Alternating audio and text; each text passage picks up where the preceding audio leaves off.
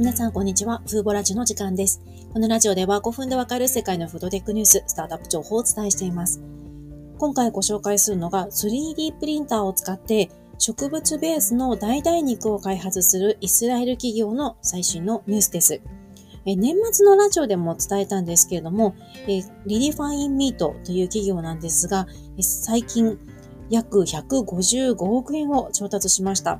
昨年から培養肉や、あと最近話題の精密発酵による代替タンパク質企業が100億円単位の資金調達をしていますが、最近植物ベース肉ではあまりこういった巨額の資金調達は聞いていませんでしたが、久しぶりに Redefine Meat が155億円を調達しました。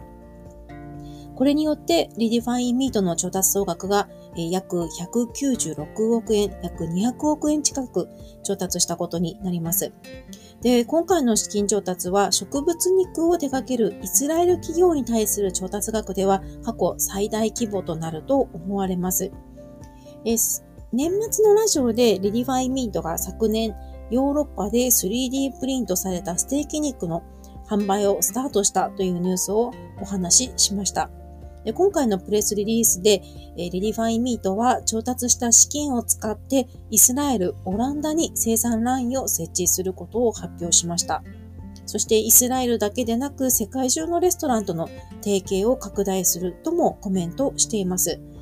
以前の報道で今後数年以内にイスラエル、アメリカ、ヨーロッパ、アジアに5つの工場を建設する計画だと公表していましたが、今回の発表によってまずイスラエルとオランダでの建設が先行されることが分かりました。そしてこれは海外メディアのあの、あるメディアが報道、あの、書いていたもので、プレスリリースにあった情報ではありませんが、どうやら Redefine Meat の代替肉は、Google や Apple、Facebook などのこう大手テック企業の食堂でもすでに提供されているようです。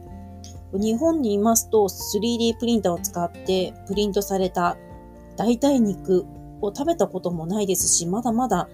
こう現実になりそうもありませんが、海外では特にヨーロッパ、イスラエルを中心としたエリアでは 3D プリントされたステーキ肉さえももう日常に入り込んでいるということですよね。この企業は2018年に設立された企業でテルアビブを拠点とします。独自で 3D プリンターも開発していまして、見た目、質感、風味を再現した代替肉を開発しています。昨年にドイツとオランダ、イギリスの高級レストラン、そしてイスラエルでも販売しました。今年はこの今回大型の資金調達しましたので、さらにあの展開を拡大していくと思われます。一応年末までに数千のレストランへの導入を目指しています。イスラエルがなんでこんなにフードテックが盛んなのか、今、こう次の会員さん向けの記事で今まとめているところなんですけども、確かにこの資金調達がすごく多いのが、エリアが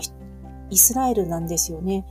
で、過去には、ね、元ネタニヤフ首相や大統領の方も、培養肉の試食を世界の指導者で最初にするなど、国も積極的にこのテクノロジーを重視している姿勢を示しています。今回は 3D プリントによる植物肉をご紹介しましたが、もちろん培養肉の開発も盛んです。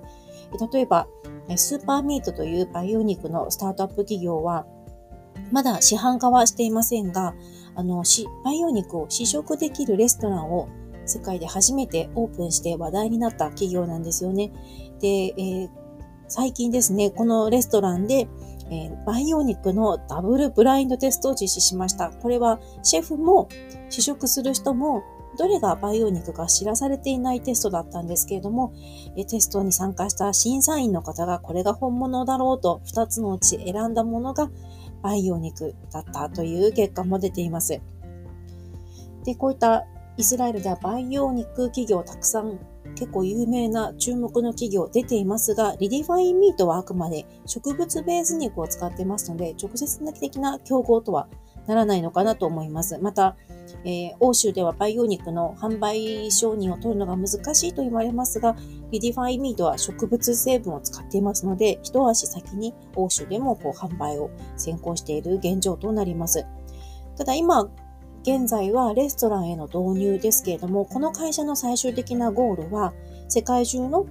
食肉業者が自分たちに技術やノウハウがなくても、代替肉を販売できるようにすることを目指していますので、最終的には 3D プリンターと、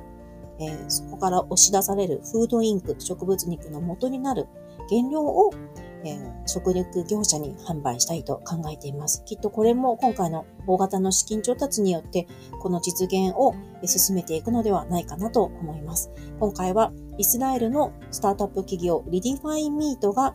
約155億円を調達したというニュースをお伝えしました。今回も最後まで聞いていただきありがとうございました。ではまた次回のラジオでお会いしましょう。さようなら。